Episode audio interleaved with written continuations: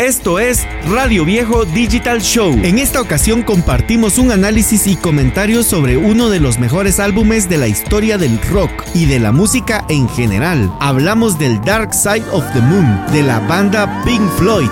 Recuerda comunicarte a nuestras redes sociales, Banda Radio Viejo en Facebook y Twitter y Rabbit Radio Online en Facebook e Instagram. Además, recuerda que puedes escuchar este y todos los episodios anteriores en Radio Viejo Podcast en todas las plataformas de podcast y también desde YouTube buscándonos como Radio Viejo. Bienvenidos. ¿Qué tal amigos? Estamos en un nuevo episodio de Radio Viejo Digital Show y en este episodio, como ya ustedes saben, pues vamos a hablar de una de las bandas probablemente más importantes de la historia del rock y personalmente una de mis bandas favoritas. No es una banda que pertenezca a mi generación, pero creo que marcó hasta las generaciones actuales con su música. Así que vamos a hablar de Pink Floyd. Entonces estoy aquí junto a Luis Donis. Eh, Luis, contame, ¿cuál fue tu primera impresión de esta banda? Oh my goodness. Bueno, la verdad que pues eh, yo que crecí, fui un niño en los setentas, ¿verdad? Y adolescente en los ochentas, pues Pink Floyd siempre estuvo, siempre estuvo ahí de, de background de la música, ¿verdad? Sacando sus, sonando sus grandes éxitos. Ya ves que en el caso de este disco del que vamos a hablar, que es el Dark Side of the Moon, se ha mantenido e, en el top 200 y el top 400 en tiempo récord. Solo estuvo una semana en primer lugar, pero de ahí no se ha salido de las ventas. O sea, es un disco que se sigue y se sigue y se sigue vendiendo y por las tendencias pues se seguirá vendiendo. Así que siempre, siempre estuvo ahí. Ahora, el, el momento así importante que te puedo decir que me paró el pelo cuando lo tenía es eh, cuando salió el disco Pulse, ¿verdad? Que es en vivo en el Air Court de Londres ¿verdad? Y, y, pues tocan sus grandes éxitos y se pues tocan entero el Dark Side of the Moon, ¿verdad? Entonces, cuando, cuando vi esa, ese concierto que eh, eh, es un concierto épico, ¿verdad? Por las dimensiones y por, por, por, esa, por esa así como esa, esa sensación de, de no escatimar esfuerzos ni recursos, ¿verdad? Eh, me fui enterando que, que pues luces eh, eh, y efectos especiales fueron diseñados en específico para ese tour, ¿verdad? La, la pantalla esa redonda, etcétera. O sea, podemos hablar del Pulse eh, mucho, pero pues cuando nosotros escuchamos el Pulse, a mí y a Radio Viejo, y lo sé porque lo hemos platicado con, con, con los miembros que estábamos en esos días y con los miembros de después, pues a nosotros nos cambió la vida y con los pocos ahorros que pude haber tenido en ese momento, fuimos y compramos el DVD. Ah, no, pero en ese día era el, el, el VHS, perdón, sí. el VHS lo fuimos a comprar y así como, ¡paralo, paralo! Y conectar las bocinas y, y ahí fue mi primera impresión y, y, y ¿qué te puedo decir? Mi, mi, mi, impresión era, era estar en estado...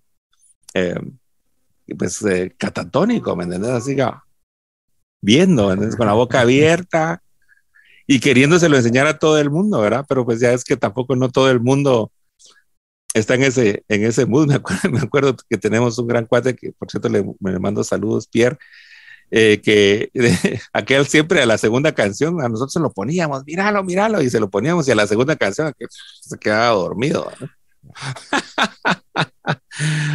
Ay, nosotros, pero, pero pues, pero al final de cuentas, me, eh, por, por, por, decirte una, una experiencia, al final de cuentas, se lo paró disfrutando. Y estábamos alguna vez en un año nuevo y, y estábamos, eh, hubo fiesta toda la noche, se pusieron bocinas afuera en la calle, cerramos la calle, entonces todos los vecinos llegaron ahí y estaba, estaba empezando a amanecer, ¿verdad? Ya después había terminado la fiesta y todos los grandes éxitos bailables y todo lo que vos querrás, y, pero ya estaba amaneciendo y todavía estábamos ahí, ¿verdad? El primero de enero, de no me acuerdo exactamente qué año, pero... Y entonces, eh, eh, pues pusimos el, el, Pulse, ¿verdad? De Pink Floyd.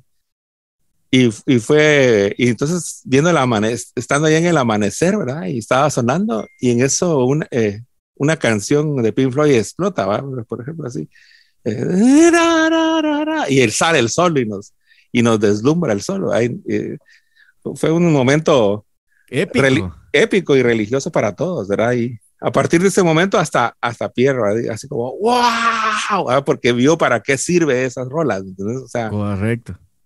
Entonces, así tendría varias, varias anécdotas, pues, pero dejémosla, dejémosla ahí, ¿verdad? O sea, yo, pues, Pink Floyd es, como tú decís, saludo uno. Saludo uno, correcto. Este disco del que vamos a hablar en, este episodio, el Dark Side of the Moon, es de hecho el cuarto disco más vendido de la historia. Y viendo este, este listado, a mí me sorprende, fíjate, porque hay más rock del que yo esperaría. el número uno es Thriller de Michael Jackson. El número dos es Back in Black de ACDC. El tercero es un disco que yo ni siquiera sabía que era tan popular. A mí me gusta mucho porque tiene un rollo súper elaborado. Es un disco de Meatloaf, el Bat Out of Hell, el primero, porque después en los 90 hizo otro.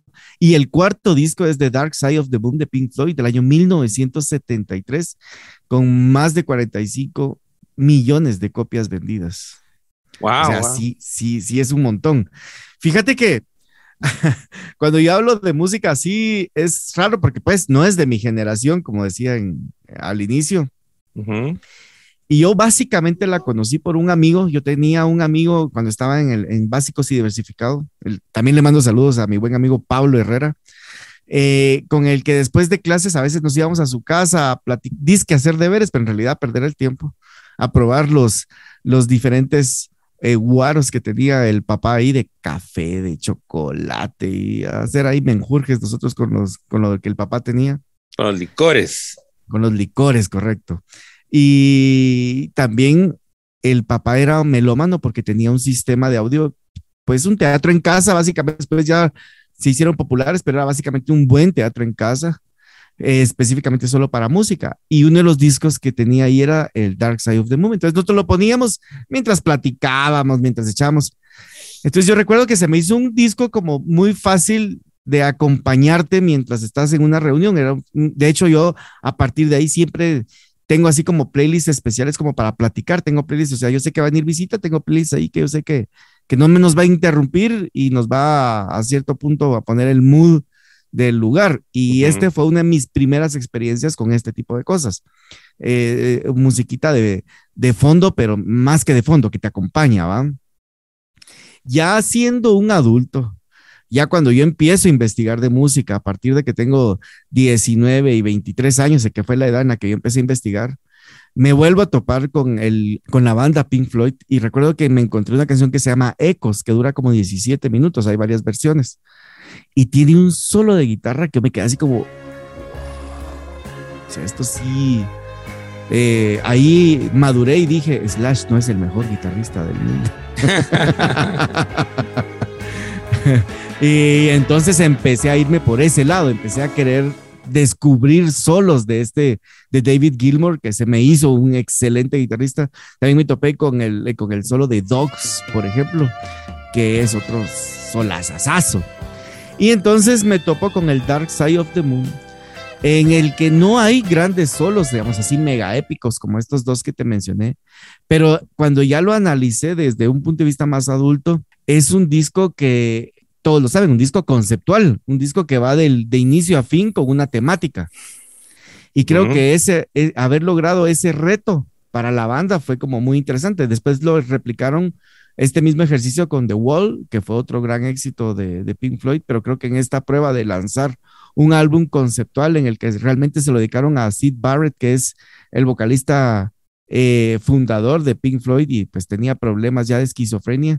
Y pues eh, es un disco que está pensado de cómo él percibe su, realidad o cómo ellos perciben la realidad de Sid eh, con lo que estaba pasando. Entonces por ahí hay un trasfondo bien interesante.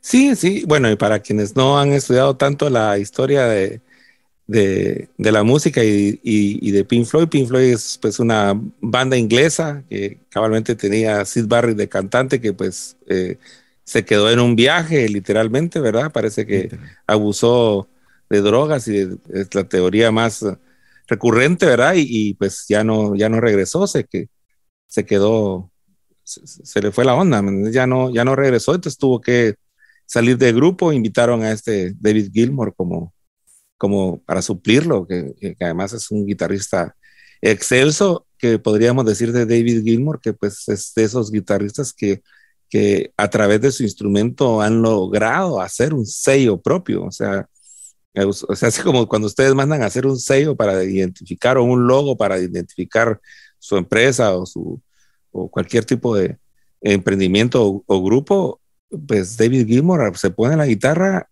eh, pronuncia una nota, ¿me entiendes? O la, ejecuta una nota y oh, Gilmour. Entonces, tan así es ese monstruo de, de músico junto con los demás miembros de Pink Floyd, que pues para quienes no los conozcan tanto, he de decirles que todos tienen un gran sentido artístico. Es un grupo conceptual porque eh, se, se esmeraron en poner arte en cada uno de los rincones de los que tenga que ver una producción musical, como lo es la portada, como lo es el sonido, como lo es la ejecución. Así que eh, eh, pues los diseñadores gráficos, los artistas o la gente que le guste también lo psicológico, porque no solo este disco es conceptual, yo pienso que toda la carrera de Pink Floyd fueron conceptuales. Lo que pasa es que en este disco es donde ya llega eh, a tal nivel la maduración y la expertise de poder plasmar arte, que es en donde pues lo ejecutan ya de tan buena manera que algo conceptual también se vuelve algo muy pop. Y algo muy vendido. O sea, porque estamos hablando del cuarto disco más vendido de la historia. o sea que no estamos hablando de conceptual y algo así como que oh, ha de ser muy complicado. Y no, es abrazado por las grandes multitudes del mundo que lo escuchan y, y, y, lo sienten y lo sienten afín. Como practicamos en algún programa anterior de, de, de, eso, de la distancia en el tiempo y las grandes obras, es como Mozart, o sea, venir y tocar a Mozart, no cualquiera, pero cualquiera lo escucha y lo agarra como suyo. Entonces tiene ese catch y tiene ese lenguaje, que la música es, es un metalenguaje, es un lenguaje superior, es un lenguaje que no solo da, no, no, es como pienso yo, que es la manera más cercana a poder mostrar sentimientos ¿verdad? Y además, imagínate con una canción que se le agrega palabra, ¿verdad? Y ya una película o, con un video o con un concierto que además pues se le agrega imagen, pero solo la música es... Eh, que la muestra está, que como hemos también platicado en programas anteriores cuando hablamos de cine, de que de, lo importante que es la música en el cine, ¿verdad? No es lo mismo que esté alguien viendo a lontananza así, con una música así de, de, de, de te extraño, ¿verdad? Ah, con una música de ton, ton, ton, como que dice alguien va a venir y lo va a empujar por el risco. sí, correcto, correcto. Entonces, Pink Floyd es eh, de, las bandas de rock que, que, cabalmente lograron compaginar eh, eh, la música ambient y el rock, la música conceptual y el rock. Correcto, Totalmente de acuerdo con lo que estás diciendo. De hecho, yo iba a mencionar lo que decías del cine y esto también de la música de ambiente, así que me quitaste dos ideas. Pero si querés, vamos, vamos al primer corte. Vamos más profundo. Cabal, ahorita vamos al primer corte y si querés, cuando regresemos, ya empezamos a analizar eh, detalladamente, bueno, detalladamente a nuestro nivel, tampoco así tan, tan, tan profundo sobre este álbum. Así que cuando regresemos, despedazamos un poquito el álbum y vemos qué, qué nos va dejando canción por canción. Así que seguimos acá en Rabbit Radio.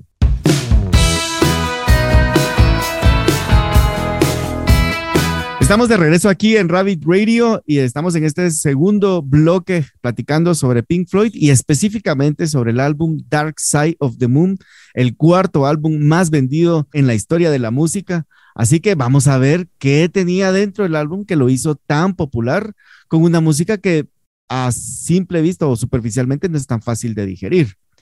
Entonces, Veamos pues, Luigi, cuando ya escuchaste este álbum específicamente de Pink Floyd, ya vimos que no fue el primer álbum que escuchaste, en mi caso sí fue el primero, aunque no le puse, como decía, mucha atención.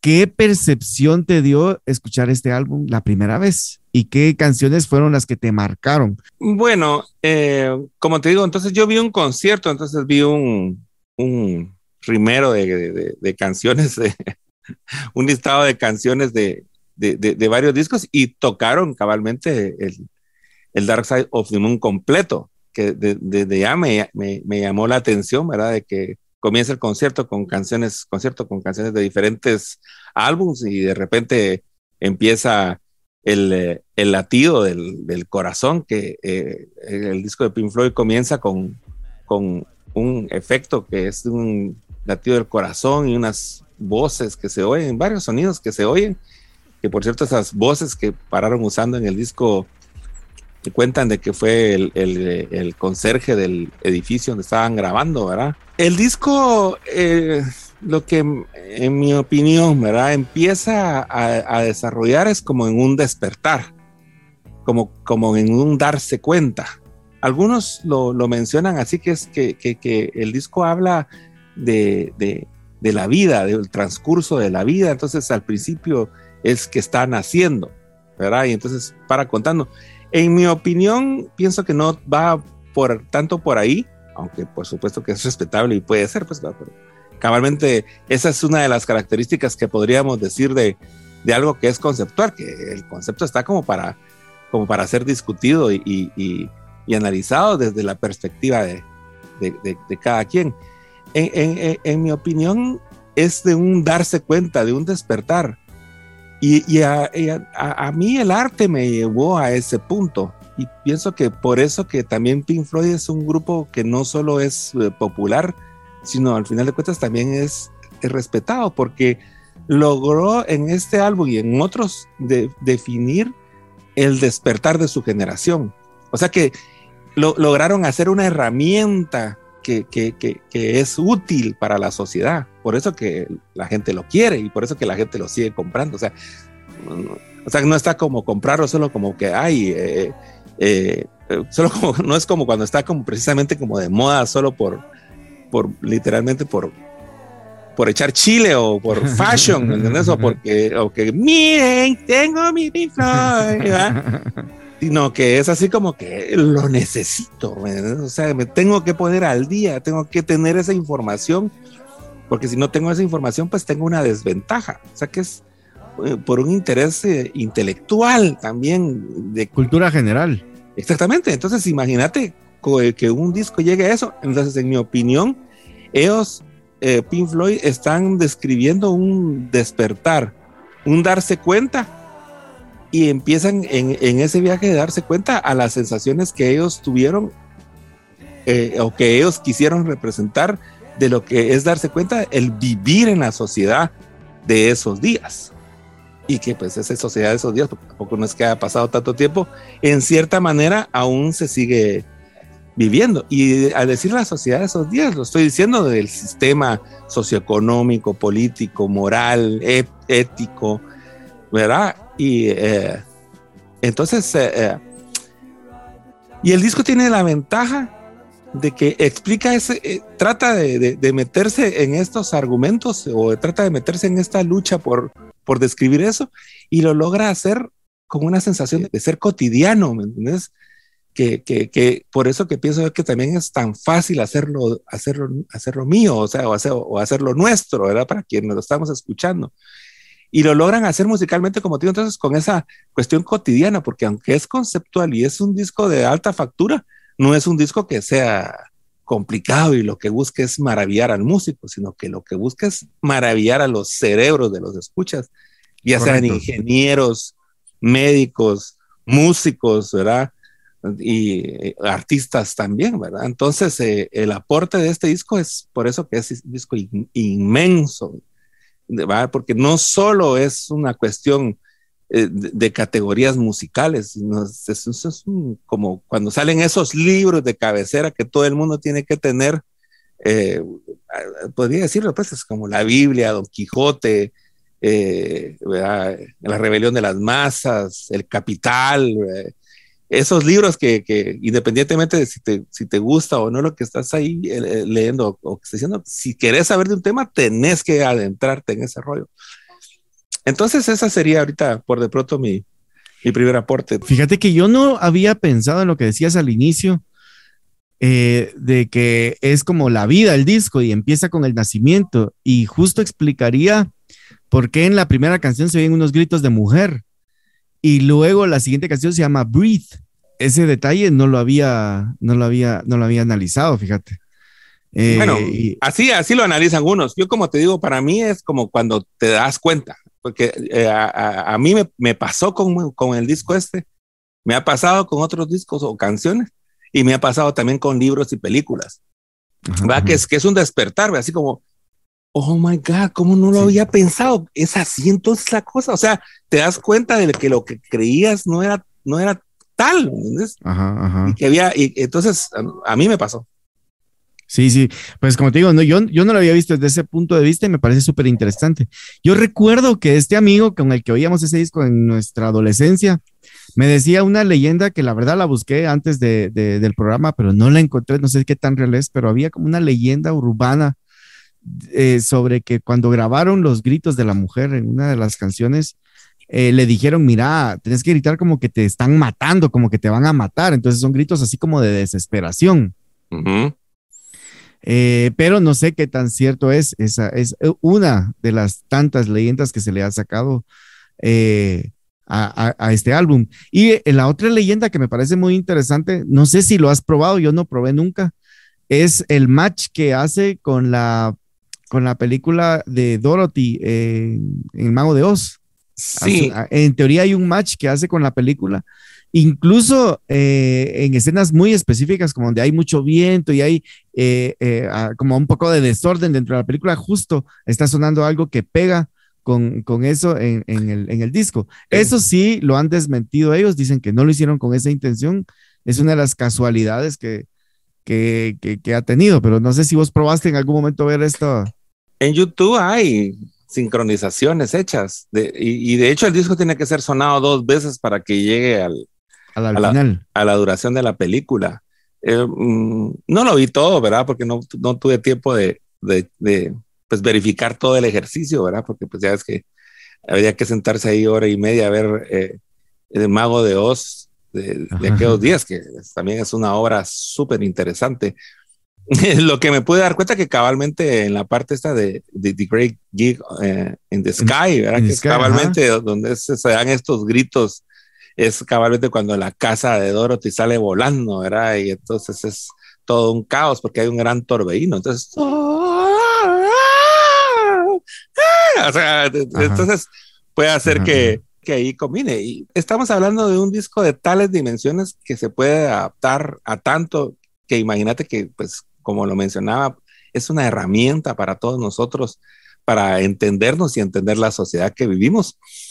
Y uno puesto desde, desde Inglaterra, porque al final de cuentas también Pink Floyd tiene algo valioso que es que devela cómo es el inglés también. Por supuesto que estamos abiertos a la plática, pues, pero los ingleses cuando plantean sus cosas de la realidad son bastante fantasiosos. O sea, la anglósfera es muy, eh, le gusta la fantasía. Acuérdate que si quieren hablar de, una, de un régimen eh, opresor, entonces escriben 1984, ¿verdad? Entonces en el futuro y, y no, no, no, no dicen eh, esto pasó, O sea, no es tan, no es tan, tan fiel o, o, no, o no describe una época pasada, sino que por lo general por eso que les encantan estas distopías de, de, de, de hablar del futuro, ¿entendés? O, o, esto cabalmente del mago de Oz, ¿verdad? Y, el, mago tiene su, función, eh, Alicia en el País de las Maravillas. Entonces, en cambio, en cambio la, la, hispanósfera o lo grecorromano es más crudón. Por ejemplo, si nosotros, eh, eh, y cabalmente estaba viendo un análisis muy interesante, y que por cierto es un análisis hecho en España, y que usan de ejemplo al señor presidente de Miguel Ángel Asturias, de este escritor guatemalteco ganador del Nobel, ¿verdad? Que aunque tiene por supuesto su fantasía, pero es una fantasía un poco más cruda, ¿verdad? Eh, eh, eh, porque pues, es una fantasía, porque es una novela, pues, no, es, no es que esté describiendo una realidad, no es una nota periodística, pues, pero, pero la, la, forma en la que escribe, o si ustedes vieran el, el cine italiano. García Márquez también hace esto que decís. Sí, García Márquez, García Márquez, el realismo mágico, o sea que a qué le, le, le dieron el premio porque logra poner magia eh, eh, pero pues es realista. Entonces, yo pienso que cabalmente eso pasa con Pink Floyd, que es un disco realista, que, que los hizo a, a, a, los ingleses poner los pies en la tierra y a todo el mundo entender cómo es que eh, esa cultura, porque, porque sí es una crítica a la sociedad, o sea, ese despertar que yo menciono, a, a, mi parecer, y que, y que, se da, en primer lugar le dicen, le dicen, hombre, tranquilo, ¿va? O sea, que porque cuando vos te das cuenta, digo, oh, y entonces breathe, ¿verdad? tranquilízate, ¿verdad? Volvé a agarrar, que, que, no te, que no te dé el, el, el, el ataque de pánico, ¿verdad? Eh, dice, ¿verdad? Respira, respira el aire, no tengas miedo de preocuparte. ¿Verdad? Uh -huh. ¿Verdad? Eh, eh, vete, pero no me dejes. Mira a tu alrededor y elige tu propia tierra. O sea, no, no, no, no, no te. En, la, en la siguiente parte le dice: corre, conejo, corre. Cava ese hoyo y olvídate del sol. Dale, ¿verdad? Y cuando finalmente el trabajo esté hecho, no te sientes porque ya uh -huh. será tiempo de comenzar otro. O sea, uh -huh, uh -huh, welcome, welcome to the jungle. ¿eh? Cabal, bienvenido a la realidad. o sea, no, no, eche punta. Eche punta, acabar el hoyo, olvídate del sol, brother. ¿eh? Dale, dale, porque entonces, porque el sistema te va a empezar a reclamar y a pasar facturas si no, si no seguís cavando. Entonces, eh, y de ahí, después de, de, esto, viene la parte esta en que, eh, que, es como musical, ¿verdad? Que es, eh, y que empiezan a usar también, y que pues esto como fue. sintetizador. Exact, exactamente, y pues estamos hablando de 1973. 73. ¿Verdad? Y, y eh, ya se habían hecho varios experimentos, principalmente Kraft, Kraftwell, un, un, grupo que por cierto acaba de fallecer uno de sus, de sus integrantes ya habían hecho algunos experimentos junto con otros, pero ellos lo adaptaron ahí a este disco conceptual. Y, y, y este, esta parte muestra cabalmente como, como, como que ya te estás dando cuenta del alboroto que es todo, o sea, estás metido como en ese estrés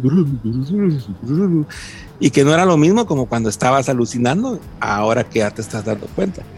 Y después imagínate, y después eh, estalla, o sea, como que, como que eh, y que te caes así. ¿Y qué es lo que viene? La alarma del reloj. Uh -huh, la alarma del reloj. Y viene time. Ajá, ajá. time. ¿Va? Mientras transcurren los momentos que conforman un día aburrido, desperdicias y malgastas las horas en una forma irresponsable. Deambulas por un sector de tu pueblo esperando que alguien o algo te demuestre el camino. Y ahí, y ahí, en un principio, estás cansado de tenderte al sol y de quedarte en casa para mirar la lluvia. Eres joven y la vida es larga y es hora de matar al presente. Y entonces un día te encontrarás con que han pasado 10 años. Nadie te indicó cuándo correr. Perdiste el disparo de largada.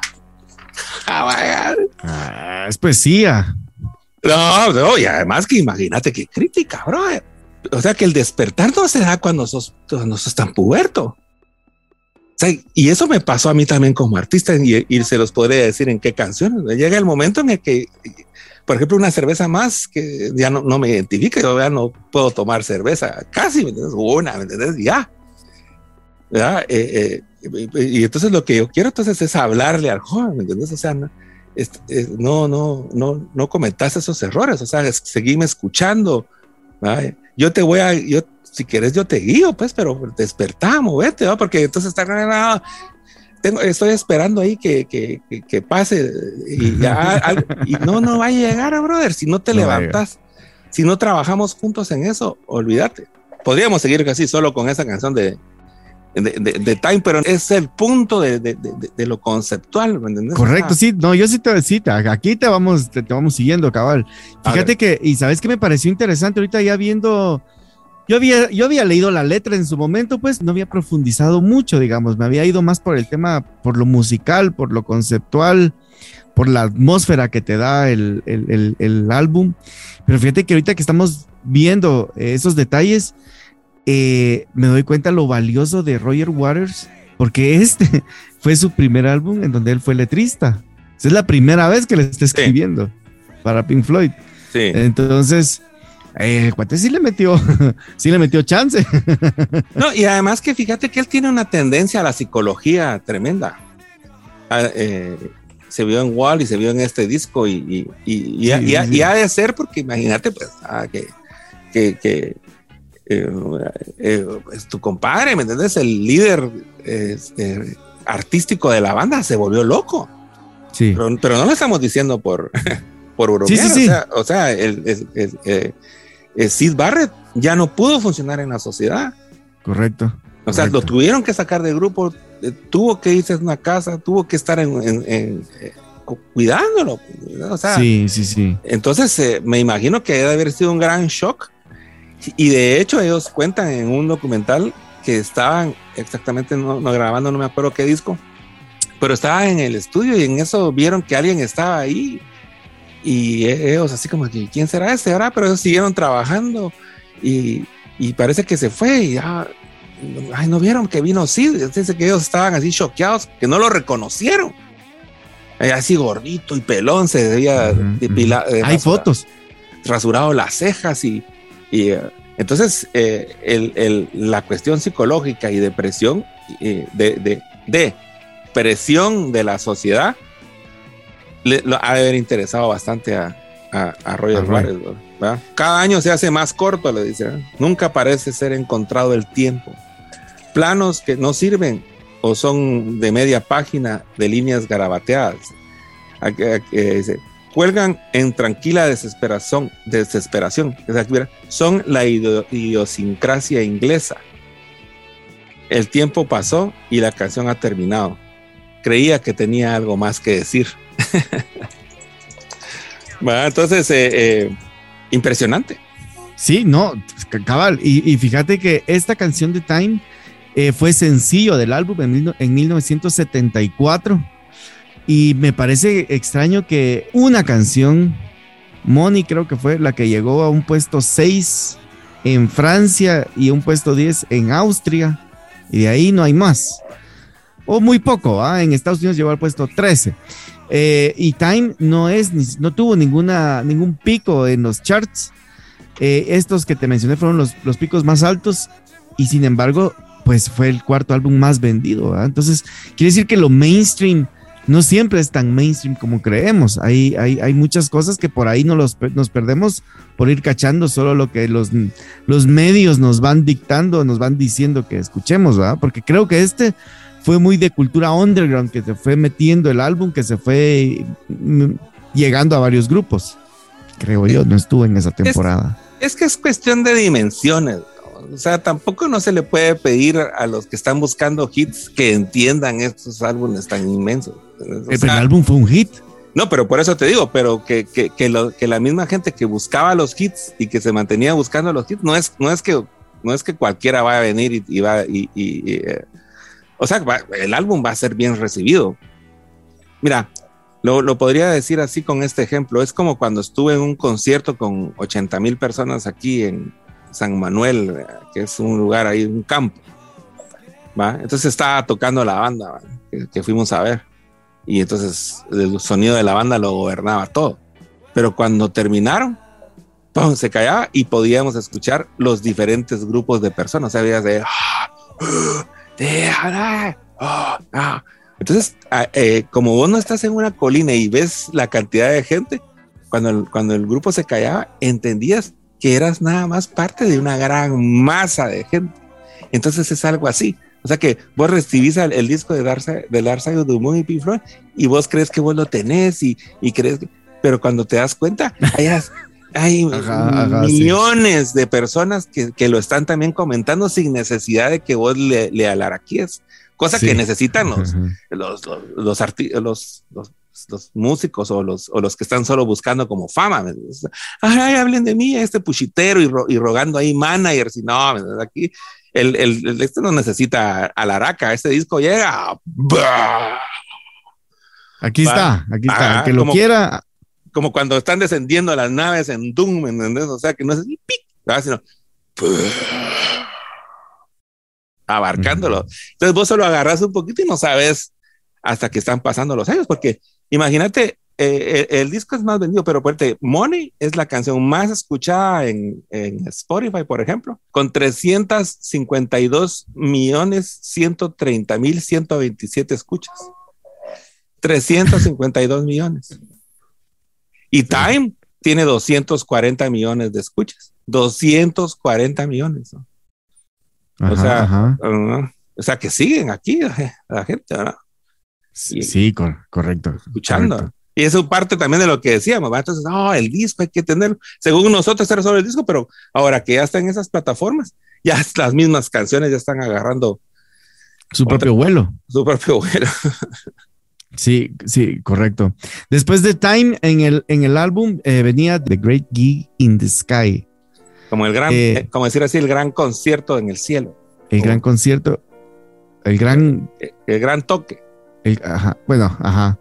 Esta, esta canción es una de mis preferidas y luego caemos a Money, que es otra canción que a esa sí le, me recuerdo que en su momento le puse más coco porque yo antes eh, lo primero que hacía en redes sociales era compartir así como que frases célebres y esas cosas. Y, me recuerdo que, de Moni jalé, algunas, algunas, algunas frasecillas. Eh, pensando ¿ah? eh, en ese entonces, yo te, bueno, te cuento en esa realidad, yo dándole poco valor al dinero en realidad en un, en un momento de mi vida, ahora ya de viejo entiendo que no, el dinero sí es importante. bueno, estás viejo. ¿Ah? ¿Ah? No estás viejo, solo estás. pero, solo tenés a cargo tu vida y la de otros. sí, cabal, cabal, ajá. Eh, pero sí, y, fue la probablemente la primera canción que tal vez con la que yo sí tuve como un despertar, digámoslo así, eh, de lo que vos venís hablando. Hasta llegar a esta canción, creo que yo fue donde, ah, ajá, ya, ya, puse, le puse un poquito de más, de, más coco, ¿ah? Sí, mira, por ejemplo, aquí eh, está Time y después viene The Great Gig in the Sky, ¿verdad? Ajá, ajá. Entonces, cuando termina The Great Gig in the Sky, que son estas, eh, eh, estas canciones que, que son instrumentales, ¿verdad? Porque también, aunque hay coros y hay voces, pues no dicen palabra y la voz es un instrumento de... Sí, pero es una canción re, rica para escuchar. Sí, y, y, y, en cierta manera muestra un poco como esa desesperanza que es lo que decía, que piense como que se está muriendo. O sea, eh, la persona que en, esa cotidianidad y que todo miras cómo está pasando todo y verdaderamente no pasa nada, pues llega el punto en el que lo que estás casi sintiendo es que solo estás esperando la muerte. Pero una cosa que hay que tomar en cuenta y que a, partir del CD y ya no fue eh, eh, tal, es que después de Great Gift on the Sky termina el lado A. Termina el lado A, ajá. Entonces, le, eh, y se apaga el sonido, entonces le tenés que dar vuelta, ¿ah? lo pones, pones la aguja y el, el concepto continúa. O sea que como eh, eh, ahí hay un parón, pero ese parón no se, no se logra, pero está conceptualizado como, como, como, disco. ¿verdad? Y como dices, pues viene, viene en, aquí también pienso yo, ¿verdad? Pero no sé, dale, Yo, yo pienso en esa canción que hay sarcasmo, así la recibí yo. Sí, pero te quería decir nada más antes de entrar ahí, que veo que cuando terminó el, el Great King of the Sky, termina como una, una parte del disco introspectiva. O sea, propia de, de, de, uno. Y el otro lado, con Money, ya es eh, la misma temática, pero ya social. ¿verdad? Y, y entraba pues cabalmente, ¿verdad? ¿Cómo es que transamos ondas? A través del money. ajá, ajá. ¿verdad? Entonces eso quería agregar, pero no sé por dónde ibas tú. No, yo te iba a decir de que para, desde mi punto de vista, la canción de Money está escrita con un poquito de, bueno, al principio lo dice claro, pero porque dice, una de las líneas dice, consigo un empleo con más paga y tú vas a estar bien. Pero la primera frase que tira es dinero, aléjate. Money, get away. Exacto. El dinero, el dinero es excitante. Agarra ese dinero con ambas manos y haz una fortuna. Yo creo que ahí no te está invitando, vamos a hacer, hacer dinero, chavo, sino te está diciendo en, sarcásticamente cómo se ve el dinero desde el punto de vista social.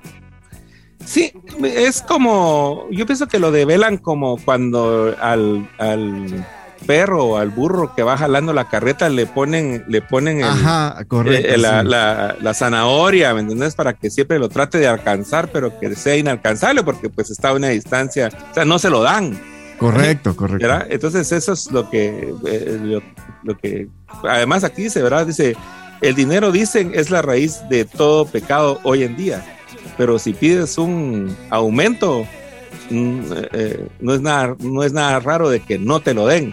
¿Ah? Entonces, solo, por, qué? Porque solo es, tiene que ser solo para tenerte, eh, para que pues, sigas caminando, es como el cebo. Ajá, y, y, entonces pues, te digo que, que, ya es una, ya, ya, ya aquí, a comparación del anterior, que era una, como pienso yo, pues, ¿verdad? De feeling de lo que vos sentís con el tiempo y breed y todo esto. Eh, eh, eh, aquí ya es una cuestión de relación de, de, de, de en la sociedad. Entonces, mira, pues, no te dan el, el ascenso. Dice ahí, O sea, que pero, pero ¿quiénes? Y entonces ahí viene otra hermosísima canción que es de mis favoritas, que es Os and sí, ese es de mis favoritos también. Ah, que quiere decir ellos y nosotros.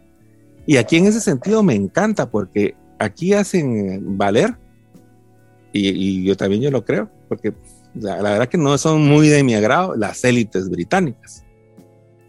Ya cuando uno empieza a estudiar historia y todo, a mí no me llegan, pero no tengo nada personal contra el maravilloso pueblo británico. Inglés.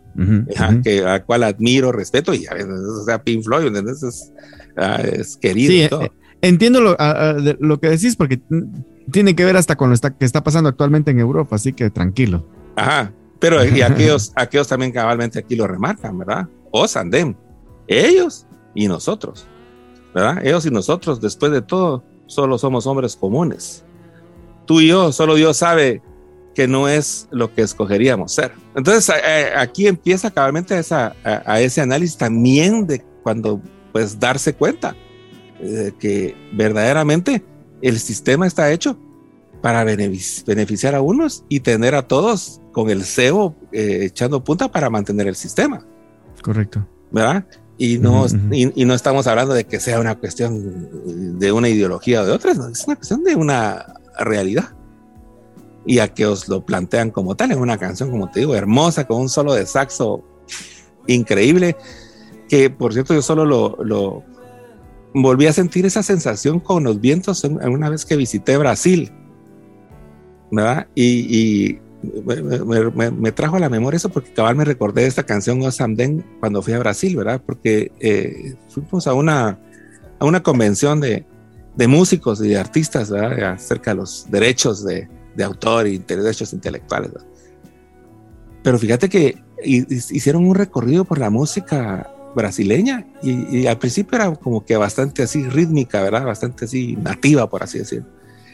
Ya después pues, entró la banda y entonces ya la trompeta, pero la manera de tocar la trompeta que es que es tan sutil y tan como una caricia, pero a la vez con tanta presencia, que me hizo cabalmente recordarme el solo de Os and O sea, es una, una caricia, pero es intenso. Y es una, una, una, de mucha influencia, por eso se te hizo, se te evocó, porque tiene mucha influencia de jazz esa canción. Por supuesto. Y, Brasil también tiene su toque yacero bonito, rico. un día eh, latino, pues, pero, pero rico. No hemos ido a corte, no sé ni cuánto tiempo llevamos, pero vamos oh a un pequeño corte y regresamos entonces para desplazar las últimas canciones de este gran álbum de Pink Floyd.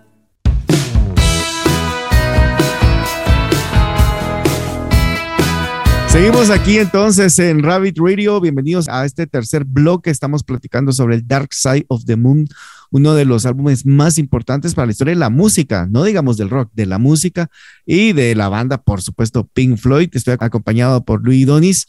Recuerden que nos pueden, se pueden comunicar con nosotros a través de las redes sociales.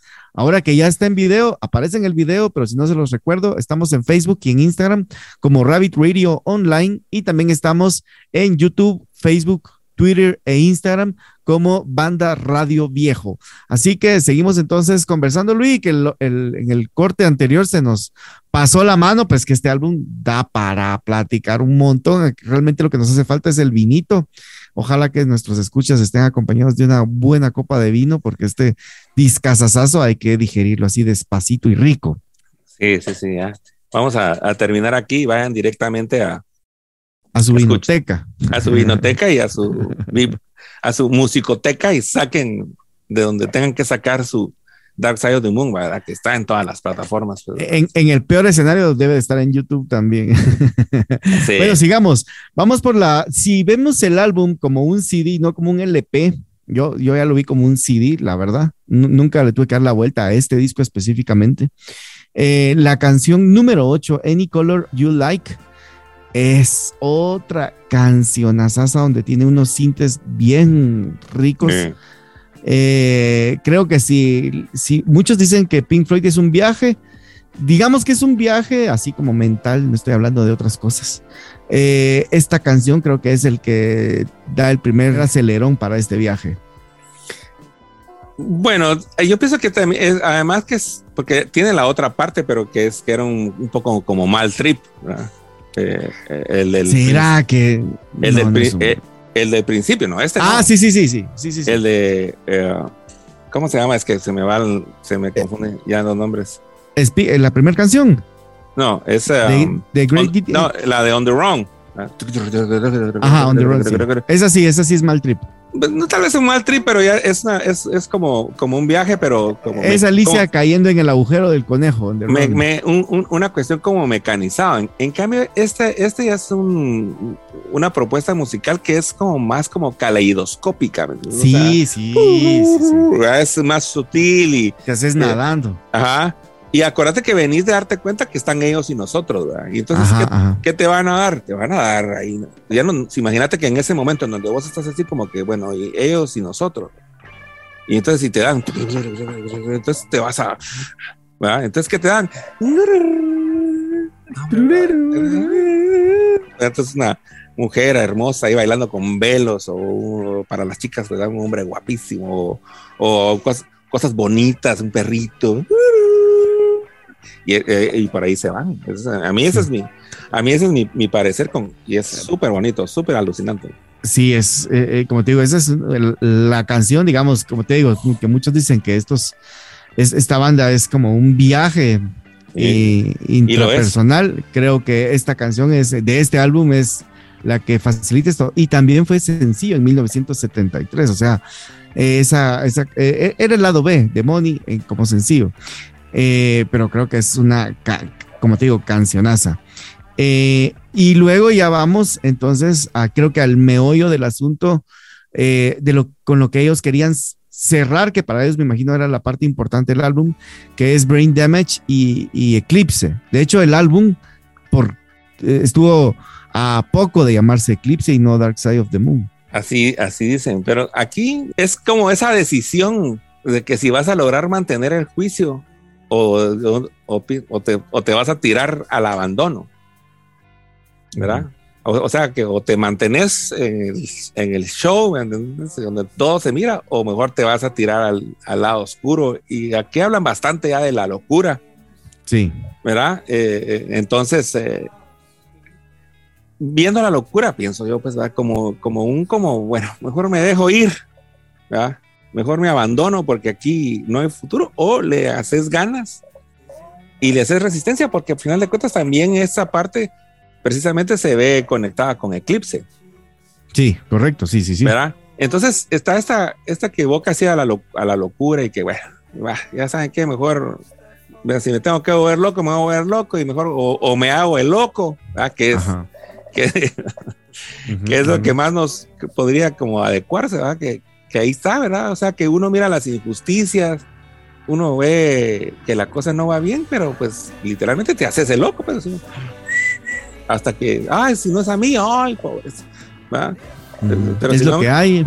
Ah, ah, sí, pues, bueno. Pero entonces viene ahí Eclipse.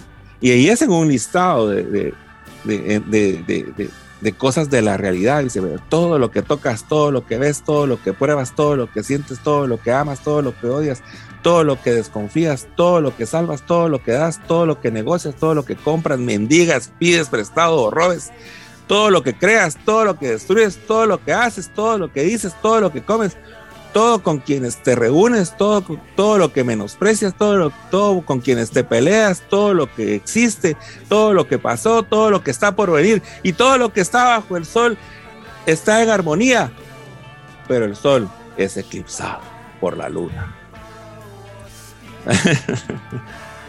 y ahí termina el disco. ¿Y qué, qué, podríamos decir de eso? Hasta el sol, brother. El todopoderoso sol. En un momento dado. Ahí está el lado Se oscuro. ve Sí. Ahí está el y, y, también lo que decías al inicio de, de, este episodio. Eh, si lo vemos como, como la vida, pues al final se termina el ciclo. hasta el sol se opaca. Se. Sí, sí. Entonces, esto podría, esto podría decirse que este disco es como, como empezar a entender que, pienso yo, que estás envejeciendo. Sí, sí, sí. Ya, ya, viene el eclipse, ¿verdad? Ya viene Está el, sol ahí. ¿Va? Entonces ya, ya empezás a oír pasos de animal grande. Fíjate que ahorita que estamos hablando así, hay, hay dos discos que deberíamos de hacerle lo mismo. Eh, el White Album de, de, los Beatles también tiene un cierre bien heavy. Eh, porque la penúltima canción del álbum es así super dark y la última es una canción de cuna. También sería interesante ver qué estaban tratando y es del 68, el disco de 1968. Sí, sí, y, y, también hay una banda que creo que también tuvo un poquito de progresivo, no estoy seguro si fue una banda progresiva, pero sí tuvo su, su toque, eh, que fue The Who. En 1971 sacó un álbum en el que también usan pues eh, melodías ahí súper elaboradas y tienen también mucho sintetizador antes de que se pusieran estos de moda. O sea, estos, los británicos sí experimentaban con el sonido. Pero bueno, te, te menciono estos álbumes porque me gustaría que platicáramos un poquito en este bloque sobre la influencia que podríamos ver de Pink Floyd después de los 70s, por supuesto, 80s, 90s, 2000 y hasta nuestra era. ¿Has visto vos algo? Hijos, nietos, bisnietos. Todo. Casi todo lo que podría decirse que, que bueno, no, no todo pues, ¿verdad? Pero, sí, sí, sí. pero una gran rama, o sea, que este es un tronco que se desprende, que viene cabalmente de, lo, de, la música inglesa. Por ejemplo, hablando de la música ambient, ¿verdad? y, y, que ya después que paró haciéndose precisamente música para, para ambientes, ¿verdad? Para restaurantes o elevadores, que por cierto hay, hay un álbum que se llama Música para elevador de Brian Eno, que después fue productor de YouTube que está además decirles que pues por ahí vale, vale, vale influencia. Mira, todo lo que sea de, de, rock pop y que tenga cuestiones conceptuales y que tenga la aspiración a hacer algo con dimensiones así grandes. O sea, al, decir, me voy a tratar de explicar. hay música que puede ser apretadita, y hay música que puede ser amplia. Y entonces Pink Floyd es, es, un, una, un core de música amplia, en, musicalmente hablando. Que, por ejemplo, el, el, la música así tropical por lo general es apretadita. Ay, que tiene, porque es como que el ritmo es y ese movimiento físico es importante. En cambio, aquí estamos hablando de que música amplia, entonces lo que quieren es hablar cosas por lo general un poco más psicológicas, ¿no? O sea, pa, pa,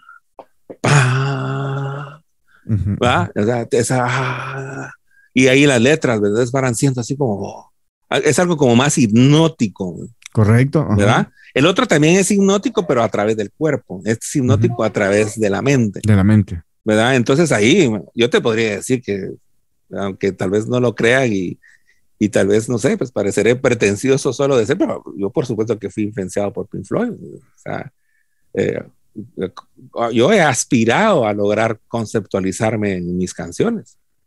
¿verdad? Que no diga que la lucha no la hicimos, ahora ya que lo lográramos, ya, ya, que lo, ya que lo lográramos, pues ya son otras cosas, pues, pero no lo digo por, lo digo con la admiración del fan, sí, sí, no, y, el respeto al, a los maestros y esto, pero pues ahí tratando uno de poner su granito de arena a la música, cuando tuve la oportunidad, cuando yo me di cuenta que se podía llegar a hacer conceptualizaciones, traté de hacerlas. Y entonces, sí, imagínate, si hasta Radio Viejo en Guatemala y, fui influenciado. ¿Hasta dónde no? Ajá, sí, sí, sí, sí, sí. No, yo, yo te decía porque fíjate que yo me doy cuenta, hay una generación, yo molesto, no, a nuestra audiencia no lo va a tomar mal, pero yo molesto, digo de que la generación que está ahorita entre los 28, pasadito los 30, 25, 35, digamos. Es una generación como perdida entre el reggaetón. o sea, les lograron lavar el coco, mucha lástima. Pero fíjate que me doy cuenta que los, los, grupos, los, grupos musicales, los artistas, incluso pop, eh, recientes, digamos, que les, que le están llegando a los patojos de 25 para abajo, tienen mucha influencia artística y hay muchos de psicodelia ahora, incluso en el pop. Hay un psychedelic pop sonando. Eh, y también eh, lo, que mencionabas de la música de ambiente, hay mucha influencia de Pink Floyd también en la música electrónica. Totalmente. Entonces, eh, el, chill out y toda esa onda. Sí, sí, sí, correcto, correcto.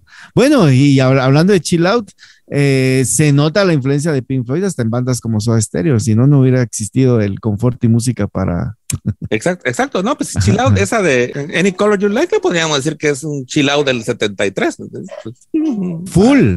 Y, y, y, papá de todo el chill out en general. O sea, yo he hecho esa, esa, esa, mezcla a veces de mezclar música setentera en las playlists eh, con música de actualidad. The Black Keys es una banda que también tiene mucha influencia de Pink Floyd, aunque un poquito más rústico, un rock más sureño. Sí. Eh, pero The Black Keys se nota que tiene una influencia total de bandas de los 70 Bueno, y de ahí hablaríamos, por ejemplo, yo les puedo eh, decir un caso personal, ¿verdad? También, ¿verdad? Eh, que es Gio López, el guitarrista que fundó Radio Viejo junto con nosotros. Giovanni cambió su forma de tocar cuando vimos a David Gilmour.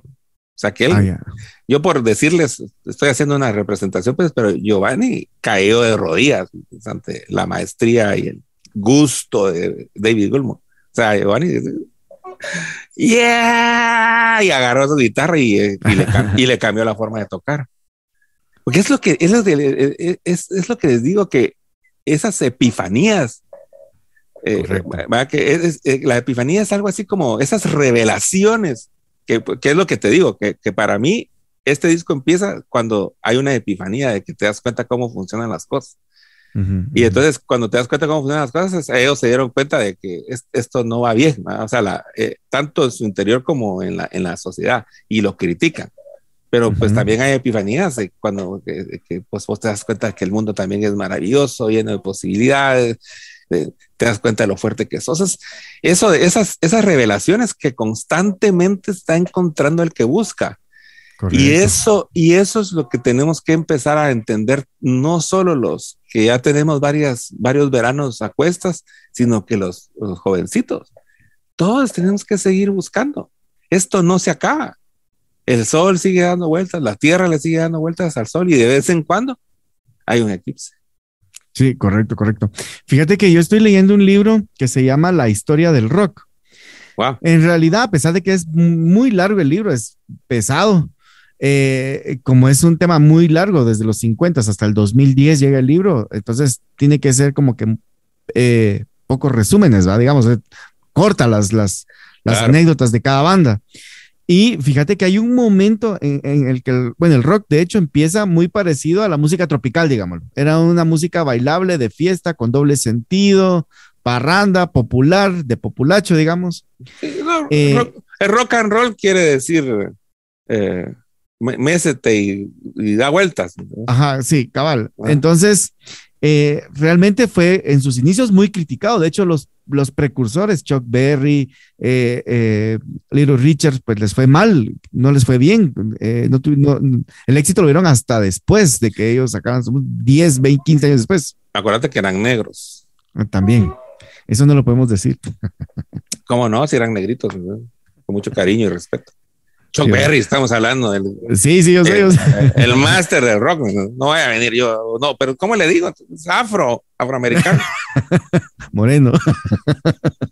Pero además que pues, yo soy también soy negro. O sea, Sí, es que para nosotros, para que quede claro, nosotros decimos moreno a los que somos como nosotros, morenos, o sea, estamos así como que a medio, a medio camino. A medio tueste, que a medio tueste, ajá. Aquellos están bien, bien, tostaditos con esa hermosa piel negra. Correcto.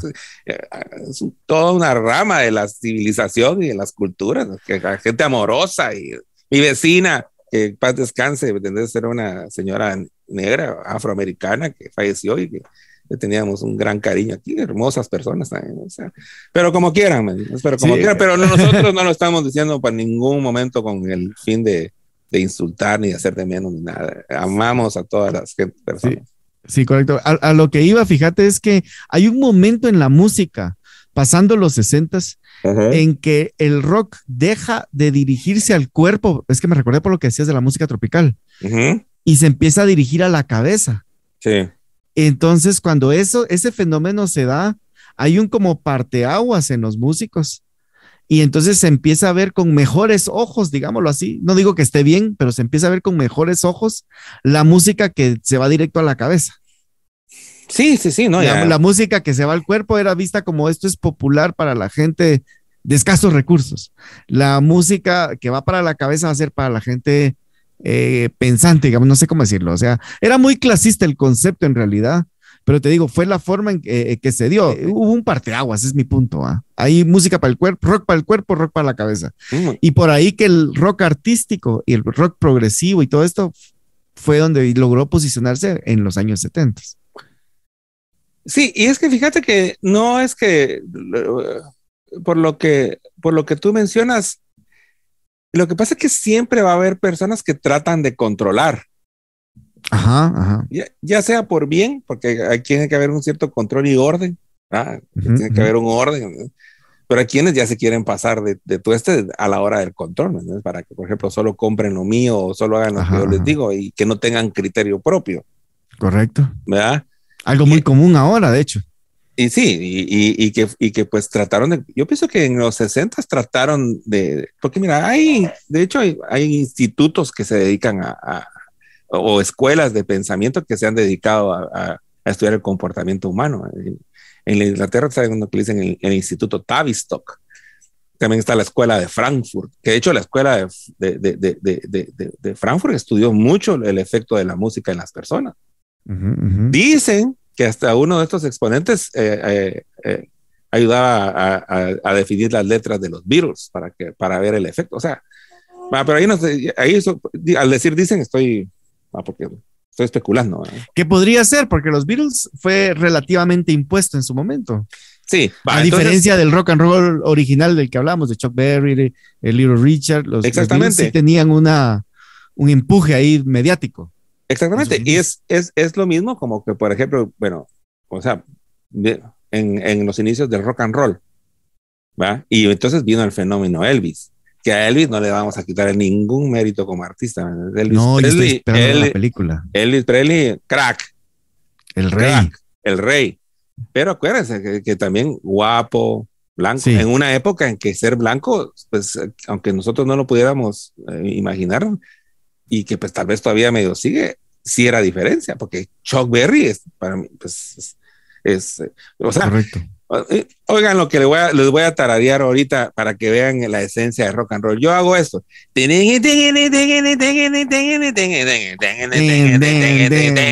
¿Quién es? Chuck Berry. ¿Va? ¿Ah? En cambio, Elvis tiene sus grandes rolas, ¿verdad? Eh, sí, sí, sí. Pero después, eh, eh, lo que se fue volviendo Elvis Presley es un, un gran fenómeno pop. Sí, correcto. Que, que, que, que utilizó, hizo, hizo rematch la cuestión de la blues y la música negra o, o africana, porque lo afroamericano también se estaba cuajando, ¿verdad? Que también era como el jazz, ¿verdad? No, los, negros son maravillosos para Sí, son, tienen ese toque. Podríamos hacer un, programa solo de eso, ¿no? Sí, sí, sí. Aquí no va a dar tiempo. Pero, pero entonces a, lo, a lo que vamos es que, y regresando un poco al tema, Pink Floyd, en mi opinión, devela esa trampa. Sí. ¿Verdad? Y entonces por eso que se volvió una herramienta. Mira, te están engañando, te están metiendo en un circuito en donde vos vas a ser ahí como una especie como que de esclavo y vos crees que no sé qué, pero no, y sabe que, que el, sol y la vida se va a terminar y así que time y que pilas, ¿va?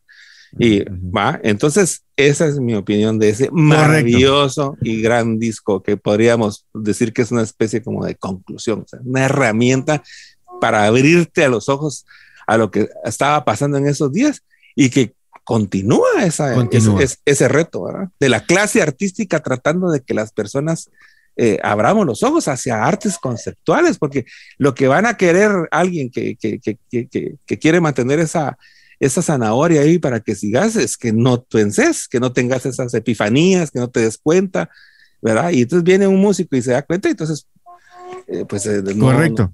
y fíjate, y fíjate que para cerrar, cabal, lo que decís, estoy totalmente de acuerdo. Y de ahí la importancia de que veamos, le demos oportunidad a los artistas que están haciendo las cosas diferentes, porque algo se debe. Porque digamos, al igual como los Beatles en sus inicios, como Elvis, que siguieron fórmulas de éxito, porque eran fórmulas. Ellos hicieron lo que ya otros habían hecho y sabían que iba a funcionar, más el empuje eh, mediático, ¿ah? y salen bandas después eh, como Pink Floyd más artísticas, haciendo cosas totalmente diferentes. De hecho, los, discos anteriores y también de los que siguen son bastante difíciles de digerir comercialmente hablando o popularmente hablando. Eh, la propuesta va mucho más allá y por eso yo creo que vale la pena que hoy en día también investiguemos qué están proponiendo artistas, porque los que no están en el alboroto de la moda están diciendo algo o podrían estar diciendo algo. Pues es, es como les digo, es, miren, si quieren encontrar diamantes, no, no van a estar en el bote de la basura. si quieren encontrar tesoros, hay, ah, hay que hacer, hay que buscar. Ah, una, hay que buscar. ¿Ah? Si, quieren tener una idea que los haga millonarios, hay que buscar. Si quieren encontrar buenas personas, pues hay que buscar. ¿Y, cómo lo vas a hacer? Pues eh, eh, viviéndolo, pues, ¿verdad? Eh, caminando y avanzando. Sí, sí, sí. Avanzando, dándote cuenta, compartiendo, dando, dando, das, das, y de repente, pum, oh my goodness. Porque, porque nos vamos a empezar a dar cuenta que hay ciertas cosas que sí, pues las tenés que mantener, porque pues, como la comida, mi alacena, mi cama, son, mis, como, aquí le dicen stuff, son tus chunches, tus cosas. Pero hay ciertas cuestiones que funcionan cuando se comparten. Y, y, es como esta información que estamos aquí compartiéndonos con mucho cariño. Podemos estar bien o podemos estar equivocados, pero lo estamos haciendo con cariño porque lo que queremos es que cada vez más personas escuchemos buena música. E imagínense que a partir de esto, pues un día nos juntemos y nos juntemos varios de los que están aquí en una sala y pongamos el Dark Side of the Moon mientras platicamos y, compartimos qué te parece qué o qué, qué es. Yo tengo grandes amigos que los he hecho por escuchar música, porque amo la música. Igual. Amo la música y me encanta y me encanta compartir. Entonces, entre más gente escuche esa música, pues más contento me voy a sentir porque me voy a sentir también, pues más identificado. Entonces, eh, eh, es un placer hacer este tipo de pláticas, principalmente de un disco tan, tan lindo, tan interesante y tan bien hecho. Eh, tan impactante. Tan impactante y tan importante, ¿verdad? Tan importante, tanto que pues es un disco millonario, ¿no? O sea, no estamos y que también nos, nos, nos, da ilusión de pensar de que también lo conceptual, que también dar ese tipo de cosas también puede funcionar. También puede funcionar. Y nos puede ayudar también a llevar los frijoles a nuestra a nuestras familias, pues, ¿verdad? Porque también la gente necesita esas herramientas, pero por eso es que hay que dar. ¿Verdad? O sea, no todo puede ser cantarle a la gente mientras está libando, O sea, ¿verdad? Radio Viejo no es solo una cerveza más ahí tratamos de darles también otras cosas, pues, Como, desde nuestra humilde perspectiva. Y tan lindo también que es cuando me, me, me, me halagan diciendo que les gusta una cerveza más y que los acompañamos en la fiesta. Y también otras personas que me dicen que, que, se, que se la dedicaron a su hija, la Pops, ¿verdad? O que tal canción les hizo pensar, o, o qué interesante tal tema. Eso, oh my goodness, ¿verdad? Para mí, eso es, entonces imagínate cómo se han de sentir estos artistas como Pink Floyd, de haber, hecho el, Dark Side of the Moon. Entonces uno dice, ah, es que estos están, locos. ahorita, ya imagínate ya de ancianos como están ahorita. pero aquellos son los reyes de la colina. sí, sí, sí. Pink Floyd. O sea, Imagínate cómo se han de sentir. Entonces, con sus opiniones, ah, estos aquí, estos allá, son reyes. Sí, sí, sí, correcto, correcto. Sacan un disco nuevo con material viejo y ahí vamos detrás, solo porque ya lleva su, su filtro. cabal. Sí, sí. Y entonces es alguien pues, que, pues, por lo menos, aunque aunque tengamos ciertas diferencias directas, pues uno siempre los va a escuchar, porque ellos y uno como artista abre su mente y su corazón para dar algo. ¿va? Y entonces ahí hay un entendimiento per se. O sea, ya hay un, ya hay un principio, hay un core, le dicen en inglés, un core es un, un núcleo en donde nos podemos juntar la gente que le gusta el disco de Arsene. Sí, sí, sí. hay un lenguaje similar.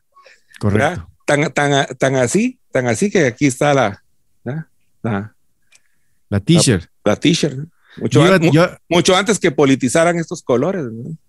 Cabal. ¿Ah? El prisma, ¿entiendes? Porque eso, es natural. Estos colores son de la naturaleza. Correcto. No se los están inventando un partido político, un movimiento que no sé qué, que no sé cuál. Aquí viene una luz blanca y el prisma lo descompone en sus partes. Correcto. ¿Va? Y que así es. Y que así es. Al igual como se hace el arco iris. ¿Va? Viene la luz del sol, pasa a través de las gotitas de agua y se hacen los colores. Pink Floyd, el lado oscuro de la luna. Escuchen, no se lo pierdan. Y aquí se nos acaba el tiempo entonces. Muchas gracias por su sintonía, un discazo.